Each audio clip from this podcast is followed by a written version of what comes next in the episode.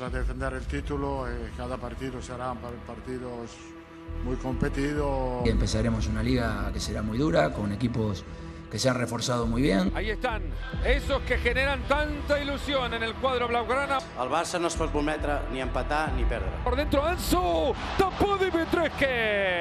En Busquete el disparo. ¡Oh! Iba gol, era un golazo. Y el efecto palanca ha sufrido un frenazo. Of course, it's not the best beginning, but it's a matter of time. We need to continue like that. Son muy jóvenes, la camiseta pesa. Es un precio que tenemos que pagar. ¡Gol, gol, gol, gol! Griezmann, gol, gol, gol, gol, gol. 3 a 0.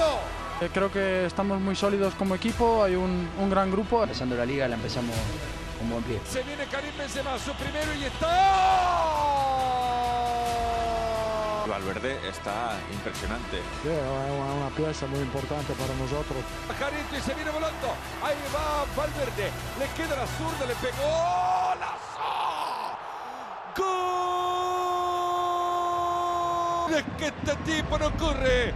Este equipo vuela. ¿Cuánto Vinicius para el Real Madrid? A bailar. Tercer gol de la temporada para Vinicius. Tendrá que asumir su responsabilidad con las declaraciones de Coque, que yo no sé si las habrá hecho con, con esta intención. El... Tocando con Chouameni por arriba para Rodrigo. ¡Golazo! Llega así, ahí está en el área, remate, pega en el palo. Valverde, gol. Tiene una contundencia terrible y eso le genera una diferencia con el resto. Real Madrid y Barcelona para el clásico. Primero,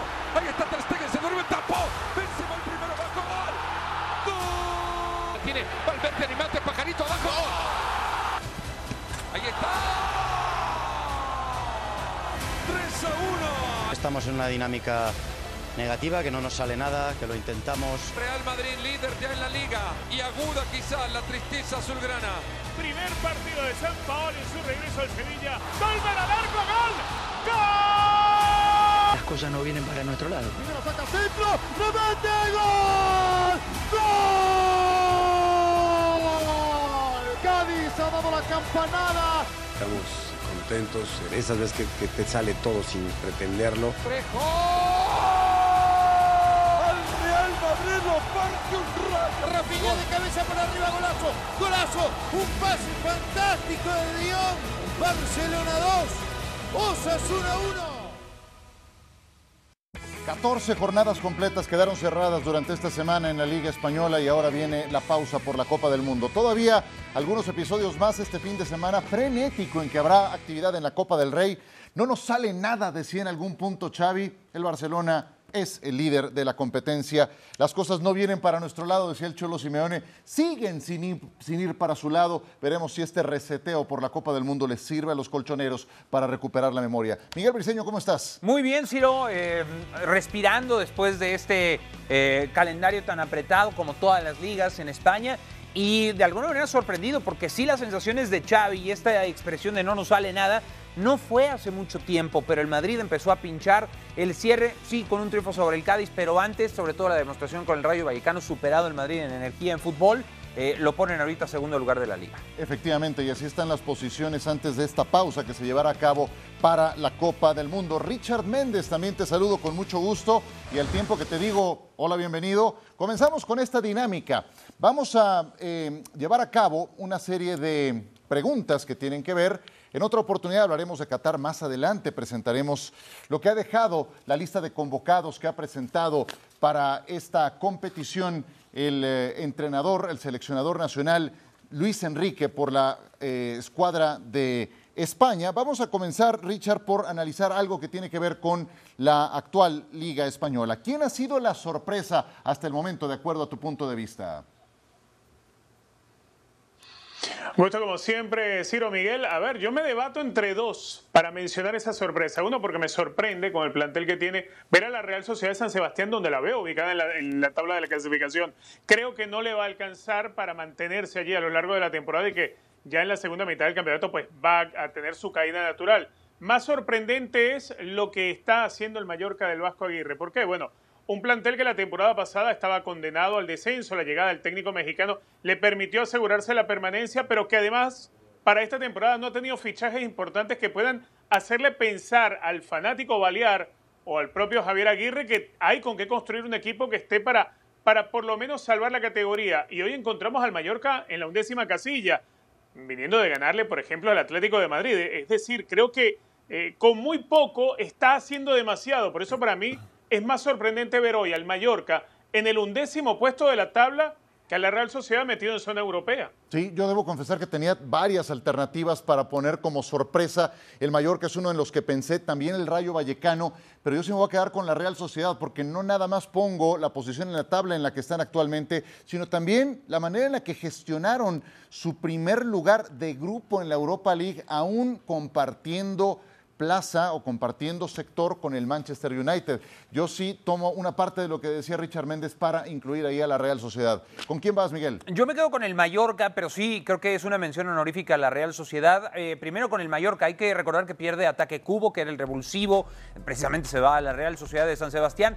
Comienza la temporada sin Vedat Murici, eh, que hoy tiene ocho goles en la liga y, aguanta a aprende a, adquirir cierto crédito hasta que ya tiene de regreso a su hombre más importante. Y de hecho, eh, el Vasco en una entrevista eh, con Cadena Ser habla de manera como muy ligera sobre Murici, sobre la pinta.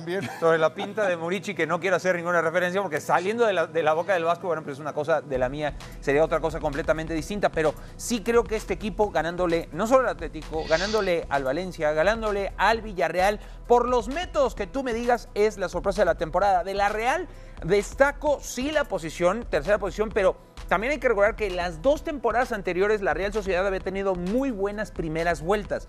Ya el esfuerzo no es sostenible, pero sí creo que tiene mérito de la Real hacer esto habiendo vendido a Alexander Isaac al Newcastle United, que es indiscutiblemente o era su principal jugador, así que me quedo con el Mallorca como respuesta número uno. El Vasco, y yo sí lo voy a decir, tú eres demasiado decente para decirlo, decía que Murici impone tanto respeto en la cancha por su combatividad, pero también por su apariencia. Dice, si yo me lo encuentro en la misma acera, me cruzo al otro lado, porque es bastante bravo, decía el Vasco Aguirre. Muy bien, decepción. Decepción, ¿por dónde vamos, mi querido Richard? Venga.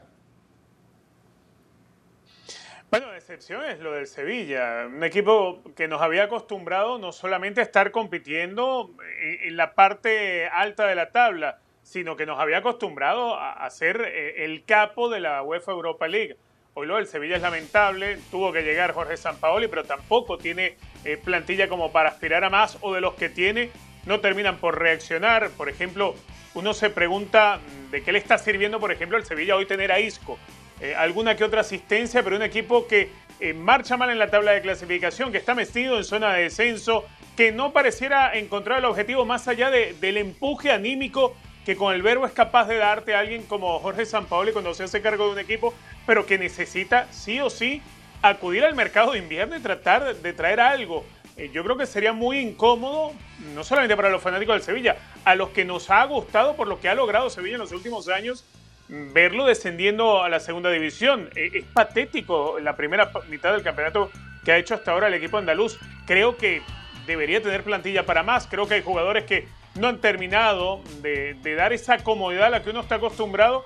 Y hoy uno ve un Sevilla que entiende la crisis no venía del técnico anterior, la crisis es del plantel. La crisis es que no tiene jugadores lo suficientemente preparados. La crisis es que no ha sabido administrarse esta plantilla entre los jugadores lesionados y cómo regresan.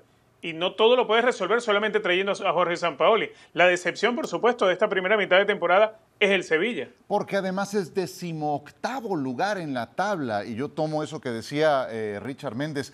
Creo que tampoco era la solución despedir a Julen Lopetegui y con el paso de las jornadas se ha demostrado. Es una plantilla mal conformada. Miguel, ¿con quién vas? Yo voy con el Atlético de Madrid por el mismo argumento que plantea Richard, pero lo tomaré para utilizarlo en otra categoría que, de la que hablaremos más adelante. Eh, creo que la decepción es el Atlético de Madrid porque ellos sí tienen un problema con el equipo, ellos sí tienen un problema con el manejo del plantel que sí es de calidad, que sí tiene fichajes, que sí tiene llegadas y que aquí eh, yo siendo fan, eh, y lo digo en el mejor sentido de la palabra, siendo un admirador del Cholo Simeone, de lo que ha hecho en este equipo. ¿Te creo gusta que, cómo juega el Atlético? Eh, ahorita no es un buen momento para decirlo, pero sí me gusta lo que ha conseguido, sí, a mí sí. me ha gustado lo que ha conseguido el Cholo Simeone en este club. Es una gestión de 11 años, pero me parece que ya se acabó el ciclo. Y hay un clip que se ha hecho viral en una indicación que le da en este último partido Cholo Simeone a Marcos Llorente, en que Llorente no le hace caso y tiene que llamar de la banca a Coque para que Coque le diga a Marcos Llorente qué es lo que tiene que hacer y que le haga caso. Me parece muy sintomático de lo que ocurre con el Atlético de Madrid. Peor aún hay rumores de que Joao Félix se podría ir al Paris Saint Germain. O Manchester United también. O al United. O sea, que, que ya va a ser moneda de cambio. No, nos olvidemos que costó más de 150 millones de euros. Entonces, para mí, la decepción al momento, aunque sea el quinto lugar, es el Atlético de Madrid. Y Joao Félix es el que cuando entra activa al equipo. Es el que está dando soluciones, porque es el que tiene más fútbol. Entonces, ¿por qué se va? Pues porque Claro, hay problemas. un cortocircuito también ahí con Simeone. Pero bueno, eh, sí, es también una apuesta en la, que, en la que confieso también pensé Atlético de Madrid. El mejor jugador de la temporada hasta el momento, Richard Méndez. Muchos pensarán que debería ser Robert Lewandowski porque es el goleador, porque es el que ha puesto el Barcelona donde está hoy en ese lugar de privilegio. Yo digo que Fede Valverde. Fede Valverde por la capacidad que ha desarrollado para funcionar en varios sectores de la cancha. Fede Valverde porque hoy tenemos una versión de un jugador que hace goles, que tiene una pegada sensacional desde fuera del área, pero que además de eso ha convertido a un Real Madrid que era en el pasado y en el pasado hasta la temporada anterior era el equipo Benzema dependiente, es un equipo que si no está Karim Benzema no importa, que si Fede Valverde tiene que jugar de lateral por derecho, tiene que jugar de interior o de extremo, termina haciendo goles igual, que Fede Valverde puede servir y aparecer hasta de falso 9 como lo hemos visto a lo largo de la temporada. Es decir, para mí es el jugador con más capacidad para asumir asignaciones y roles diferentes y además el que está dando resultado, porque no solamente es un jugador que sepa hacer las cosas, es que las hace y toma las decisiones correctas. Para mí, hoy por hoy, es el mejor jugador de la liga, sin duda alguna, el uruguayo Federico Valverde. Sí, que se ha convertido en un titular indiscutible. Ya no te explicas un once de gala del equipo del Real Madrid sin Federico Valverde, que por supuesto va al Mundial. Miguel, tu jugador del torneo. Eh, nuestros admiradores del círculo rojo, es decir, los que siempre nos dicen, no, es que no ven más allá el análisis de los goleadores o del portero, estarían orgullosos de nosotros. Yo también digo que Federico Valverde, un mediocampista, eh, eh, y yo también lo destacaría por el crecimiento. O sea, ¿quién es el jugador que más ha crecido una temporada a otro al lado de ser el más importante para el Madrid? Obviamente considerando la lesión de Benzema, es Federico Valverde, además responsable para que no se retire. Carlo Ancelotti, él mismo lo ha planteado en diferentes entrevistas.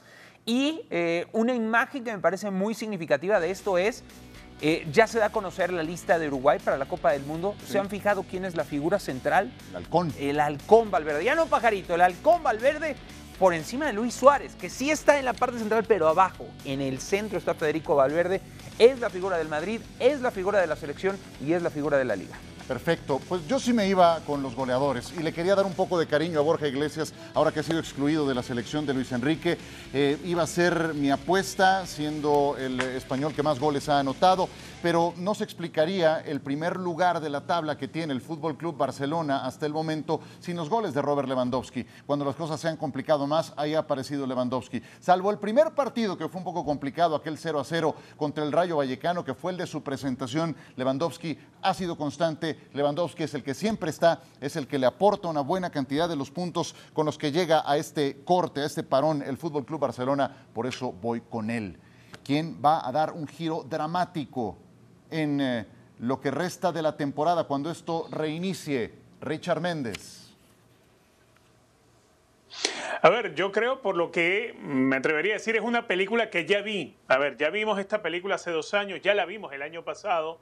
El Atlético de Madrid también, pasó por sí. situaciones muy similares a las de ahora, donde ciertos momentos le hicieron perder el camino, incluso aquella capacidad de ser un equipo al que no le hacían goles, la perdió hasta hace un par de años donde casi el Real Madrid le logra ganar la liga y siempre logró mm, resurgir de sus cenizas. El Atlético de Madrid se acostumbra a reinventarse, bien sea por el verbo del Cholo Simeone, por el, el- el- el factor atención y despertar que tiene el jugador natural cuando ve que los objetivos se le empiezan a alejar. Yo sí creo que el Atlético de Madrid con el Cholo va a dar un cambio radical eh, para lo que va a ser la segunda parte de la temporada. Esto no quiere decir que yo no crea que el ciclo del Cholo esté por acabarse, pero sin duda el Atlético de Madrid creo va a ser el que va a tener un repunte importante, igual va a estar peleando entre los cuatro primeros de la liga al final. Sí, yo también voy con el Atlético de Madrid. Eh, Es que cada vez es más complicado refrescar el discurso para convencer a tus jugadores. Y vaya, están muy claros esos problemas que, que han salido a la palestra últimamente. La última ocasión que llegó a estar tan comprometido el Atlético de Madrid fue necesaria una reunión casi casi para tirarse verdades del Cholo Simeone con Andrea Berta. Y el equipo repuntó y cerró mejor aquella temporada creo que pueden volver a encontrar la fórmula. ¿Tú, Miguel? Para mí el Sevilla, yo le tengo más fe a Monchi y su, su capacidad, primero, de autocrítica, porque dijo, eh, eh, sí soy culpable de esto que está atravesando el Sevilla, vender eh, jugadores, sobre todo en la saga, trascendentales como Diego Carlos y como Jules Koundé. yo creo que Monchi va a remediar esto porque lo ha hecho en varias ocasiones. La decisión de Lopetegui yo no la comparto, pero creo que también era insostenible y creo que San Paoli también tiene suficiente callo para levantar ese equipo, porque el Sevilla no va a descender. Tampoco creo que le alcance a meterse a Europa League, pero sí va a compensar con su papel en su torneo por excelencia esta temporada, así que yo creo que un giro importante vamos a ver en el Sevilla para la segunda parte. tiene un rezago muy importante, apenas 11 puntos para el Sevilla en lo que va de la temporada. Miguel, ciérralo, el campeón va a ser el... El Real Madrid. El Real Madrid. Yo creo que el Barcelona... Em, vaya, esto es de alguna manera un tiro al aire, ¿no? Porque no sabemos cómo y cuántos jugadores vendrán afectados después de la Copa del Mundo. Participaciones masivas del Real Madrid y del Fútbol Club Barcelona en, en Qatar 2022, pero sí creo que al final las raíces de un equipo como el Madrid están más echadas hacia abajo, o sea, son más sólidas, son más gruesas, hay un mejor equipo, inclusive sin su mejor jugador que es Karim Benzema, el balón de oro eh, de esta o de la temporada anterior, sin él están a dos puntos. Entonces yo creo que el Madrid, con los efectivos que estarán de regreso eh, para el 2023, va a recuperar terreno y le va a dar la vuelta al Barça. Aunque el Madrid juegue Champions y el Barcelona juegue una competencia menos exigente? Menos exigente en el papel y por el nombre. La Juve, el United. Eh, de entrada el United, ¿no? Pero de entrada el United. Exigente. Pero, pero la Juve y el Sevilla y el Arsenal. O sea, para la exigencia del Barça en este momento no, no, no, es, no puede ver por encima de nadie en la UEFA Europa League. ¿eh? pero yo, creo que está igual ahí de exigencia para ambos, a su nivel. United es quinto en la Liga Premier. Eh, el Real Madrid sigue con los pesos completos de Europa. Era una pregunta que nada más quería hacerle a quien eligiera el Real Madrid. ¿Tú también vas por ahí, Richard? Sí, yo veo el Real Madrid, a, ver, mucho más construido como equipo, con las bases sólidas, como, como dice Miguel, pero además de eso, eh, eh, habiendo encontrado soluciones, si bien Real Madrid hoy está a dos puntos del Barcelona en la liga, los accidentes para los equipos grandes a lo largo de la temporada ocurren de dos, tres, cuatro veces. Ya el Real Madrid tuvo dos. Eh, creo que ya no, va a tener demasiados accidentes de aquí en adelante en el campeonato de la liga y ha logrado encontrar soluciones a Ancelotti. Por eso te mencionaba eh, dentro de lo que es la posición de, tener el mejor jugador de la temporada para mí hasta ahora en, en Fede Valverde, porque si no está Karim Benzema, pues Valverde es el que termina acomodando al equipo. Eh, Rodrigo se ha presentado como una opción de un nuevo 9. Obviamente hay que esperar a ver eh, cómo regresan, no solamente para el Real Madrid, para todos los que tienen jugadores convocados a la Copa del Mundo, pero yo sí creo que al final de temporada, incluso compitiendo en Champions, más allá de que creo Real Madrid no va a llegar a estar entre los cuatro primeros de la Champions este año, pero sí creo va a ser campeón de liga. Correcto. Les quería preguntar eso porque yo voy con el Barcelona para ser campeón en esta temporada en la liga. Le tiene que apostar todo el capital a eso. Es lo que le queda al equipo de Xavi. Y después de el petardo que pegaron en la Liga de Campeones de Europa, en la Champions, todo tiene que ir a la liga. Vamos a escuchar al Cholo Simeone. Vuelve la Copa del Rey, la ilusión de, siempre, más allá de que en algunas oportunidades, sobre todo en estos últimos años, no, no, pudimos, no pudimos hacerlo como habríamos querido pero sí con mucha ilusión y esperando hacer un buen partido mañana. Se entiende la necesidad que tenemos de hacerlo bien, de hacer un buen partido y no pensar en otra cosa que en resolver el partido de mañana. A partir de mañana a la noche ya tendrán tiempo para, para obviamente centrarse en otra etapa tan importante como es la del Mundial para los que le van a tocar eh, jugarlo. Está claro de que todos los chicos que estaban con posibilidades o no de ir al Mundial sabían de que esta situación eh, eh, estaba presente, de poder estar dentro o estar fuera. Y nada, a, seguir luchando y a seguir peleando a aquellos que no le ha tocado eh, estar dentro de estos jugadores que van a participar, porque la vida es así, ¿no? Tiene cosas buenas, tiene cosas negativas. El Atlético de Madrid tiene estos resultados y uno más decepcionante que el otro. El más reciente, una caída ante el Mallorca en condición de visitante, el empate ante el Español de Barcelona, la caída ante el Porto, antes ese masazo estrepitoso que sufrieron contra Leverkusen por la forma, pero ya toda el agua que pasó bajo el río, tienen que levantarse. Eh, vendrá esa pausa, pero antes tendrán que enfrentar a la Sociedad Deportiva Almazán en condición de visitante. No se preocupen, si no saben quién es este equipo, juega en la tercera división. Aquí no tiene que haber problemas. Mira, normalmente, en una temporada sin mundial, una temporada normal, eh, la Copa del Rey es un arma de doble filo. ¿no? O sea, siempre es bien peligroso porque manda suplentes, eh, si te echan es problema, si ponen los titulares es problema, o sea, es perder, perder normalmente para los equipos más importantes de España. Ahora, el triple, porque el Atlético de Madrid podría decir, o el Cholo Simeone, oye, pues voy con suplentes porque ahorita me importa menos que nunca la Copa del Rey. Si echan al Atlético de Madrid en la Copa del Rey, o sea... Pero vas con tus pesos completos que están pensando en el Mundial. Este, por eso digo, es, habla de triple filo, es un ¿no? partido trampa. Sí, triple navaja para, para el equipo del Atlético, pero yo creo que ten- tiene que encontrar el Cholo un justo medio, ¿no? O sea, poner a jugadores eh, que tal vez no vayan al Mundial, pero que tampoco sean tan suplentes. No lo sé, está bien difícil. No quisiera estar en la silla del Cholo. ¿Tú cómo lo ves, Richard Méndez? Porque aparte tampoco estamos hablando del líder de la liga, de la tercera. Es el octavo lugar el conjunto. Pero que va a salir a comerse al Atlético, ¿no? Pues sí, sí, pero hay una cosa que se llama cuota No, y que- y futbolística, que hay- ¿no? Richard. Claro, hay cosas, hay- en esta clase de equipos también eh, hay algunos jugadores que, que son semiprofesionales, que no, que no logran vivir del todo de lo que puedan recibir por su trabajo como jugadores.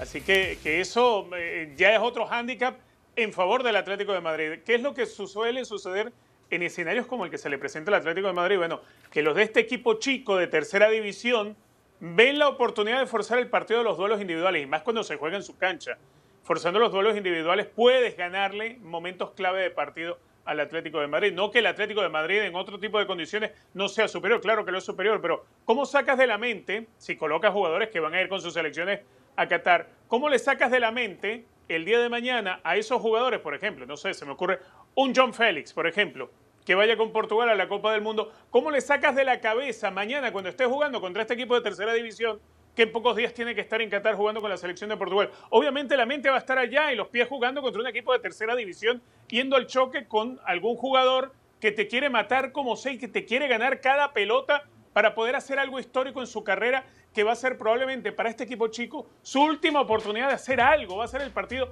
más importante en la historia de este equipo en el Atlético de Madrid está eh, el, el sentir de que se está jugando con algo que no tiene real importancia desde el punto de vista del jugador.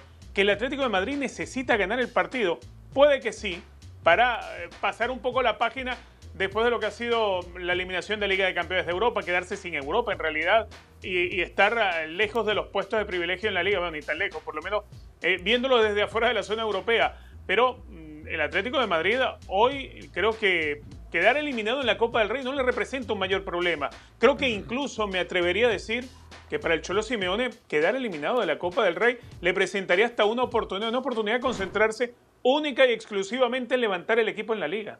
No, estoy de acuerdo, ¿eh? creo que va a ser un problema sobre todo mediático. Entiendo, entiendo el punto de Richard, pero sí creo que sería un problema si lo echan de este torneo. ¿eh? Pues, eh, Pero al Cholo no lo echan, al Cholo no lo echan por lo mediático que sea, porque el Cholo es casi un dios, es el Ferguson de, del equipo colchonero, es el Ferguson, por eso es, es que nadie se atreve a decir en el Atlético de Madrid, es momento de salir del Cholo. Si, si compone la liga, seguramente se olvidaría un eventual tropiezo ante este equipo, pero sí puede quedar ahí en la memoria, ¿no? El Alcorconazo sigue siendo recordado y le pasó al Real Madrid precisamente por consentir, por no tomar con seriedad un compromiso como este. Lo tendremos por ESPN Plus en el Estadio Municipal de la Arboleda, con capacidad para 2.000 espectadores. Es esa magia que tiene también la Copa del Rey. Luis Enrique entregó su lista de convocados para la Copa del Mundo y la realidad es que No hay sorpresas. Es Luis Enrique reflejado en esta lista de convocados para Qatar 2022. Me ha quedado una lista macanuda, que diría alguno por ahí. Bueno, eh, la confección de cualquier lista ya sabéis que implica la toma de decisiones. Creo sinceramente que hay jugadores que se han quedado fuera de esta lista que por merecimientos podrían estar. Soy el primero en reconocer eso. Pero también os tengo que decir que la sensación de plenitud y de satisfacción que tengo y que tenemos como staff a la hora de afrontar este Mundial con estos 26 jugadores es total, máxima. Creo que llega en nuestro mejor momento. No tengo ninguna duda, ¿cómo voy a tener duda? Si yo tengo que convencer a mis jugadores de una idea y me ven dudar, ¿qué dudas hay? No hay seleccionador mejor que yo en la historia del fútbol mundial. Eso es lo que yo me creo. Luego otra cosa es que sea realidad, que evidentemente no es verdad, pero yo me lo creo. No, dudas ninguna, te lo puedo garantizar. Eso es lo que yo me creo. Importante esa aclaración. Convocatoria de España. Unai Simón, el guardameta titular. La defensa ahí aparece. Yo creo que ahí tienen un déficit en los centrales. Eric García, Guillamón, Pau Torres, Laporte, que apenas ha jugado recientemente. Mediocampistas, ahí creo que está la parte más robusta, eh, donde se refleja la identidad de este equipo con eh, gente como Pedri, como Gaby. Y adelante, la presencia de Ansu Fati creo que es la que más llama la atención y solamente un centro delantero como Álvaro Morata. No me sorprende a mí en lo más mínimo y creo que en eso podríamos estar de acuerdo y podríamos enfocar las baterías en si les gusta o no les gusta esta lista que ha entregado Luis Enrique. ¿A ti, Miguel? La, lista es buena, ¿no? Porque hay muchísima calidad, mucha calidad con juventud, lo cual eh, de pronto no hemos visto equipos que lleguen tan lejos con tanta juventud en la Copa del Mundo, salvo mínimas excepciones. Creo que sí le falta a Borja Iglesias, ¿no? Como centro delantero, creo que es algo que le falta de profundidad para cumplir el molde de Morata que parte como titular y creo que ahí a Borja Iglesias le fue una, una gran injusticia. El estilo de Luis Enrique de hablar creo que ha ido creciendo en un exhibicionismo que a mí me parece ya eh, en un punto excesivo, entiendo el contexto de su declaración, a mí me parece innecesario, a mí me parece que ha ido retando cada vez más a la prensa y esto normalmente no acaba bien con este tipo de técnicos, previo a una Copa del Mundo, confrontar a la prensa una y otra vez. Creo que se puede torcer el camino para un equipo talentoso que no es, me parece, top 3 candidato a la Copa del Mundo desde mi punto Dejaría de ser Luis Enrique. Te sigue retumbando esa declaración en la cabeza, ¿verdad? Bueno, ni, la aclaración te... te este, Acepto que es un tema personal. Yo acepto que a mí me, me, me, Pero me, da no sé qué escuchar este tipo de declaraciones de un técnico mundialista de España. Eh, olvídate de sus declaraciones. ¿No te parece un gran entrenador? A mí me parece un estupendo entrenador. Me parece un buen entrenador. A mí, a mí sí me lo parece. ¿A ti qué te parece, eh, Richard, más, allá lo que gustes, ya sea sus declaraciones o si te gusta o no te gusta la lista de convocados? A ver, en las declaraciones fue un crack, porque las tres preguntas se las hicieron para precisamente agredirlo. Eh, creo que las responde muy bien. Y ojo, me estoy poniendo de la acera de enfrente no del gremio nuestro, pero es que hay que reconocer cuando la pregunta es maliciosa y le hicieron tres preguntas muy maliciosas y la respondió como un crack, como se debe responder en estos casos. Por el otro lado, eh, en cuanto a la lista, eh, creo que, que sí, tiene algo de balance, pero está mostrando la fragilidad que hay, no solamente para estructurar la lista, es que en España, por ejemplo, no hay demasiados centrales para escoger. En España quizá había mejores delanteros, uno o dos para poder llamar cuando uno encuentra la lista de Luis Enrique ve que Morata es el decimoquinto en la tabla de goleadores de la liga, te das cuenta de la injusticia no solamente con Borja Iglesias, con muchos otros, eh, e incluso con Bryce Méndez, que siendo mediocampista tiene más goles que, que Álvaro Morata en el campeonato, que llevas a Nico Williams, que no es un mal jugador, que me gusta Nico Williams, pero que tiene los mismos goles en el campeonato que tiene marcado Militao, que es central del Real Madrid. Ahí te das cuenta donde hay dos fragilidades en España para armar la lista. Pero hoy en día nadie puede decir que no pueda llevarse a un Gavi, un Pedri, jugadores, jugadores de ese perfil. Busquets, con todo lo criticado, sigue siendo de lo mejor que hay. Eh, de pronto lo de Ansu Fati puede dejar alguna duda, pero si Alemania está llevando a Musiala, que no ha debutado en la selección de Alemania, ¿por qué no van a llevar a Ansu Fati en España? Sí, aparte Ansu Fati con todo y que no es titular en el Barcelona, sí te aporta ingredientes diferentes que no reúne algún otro jugador. En fin, que hoy ha sido una de las principales notas de esta lista de Luis Enrique y por eso queríamos charlarlo contigo. Richard Méndez, te mando un abrazo grande. Muchas gracias. Gracias, Ciro. querido Miguel. Saludos. Siempre un gusto saludarles aquí en Fuera de Juego.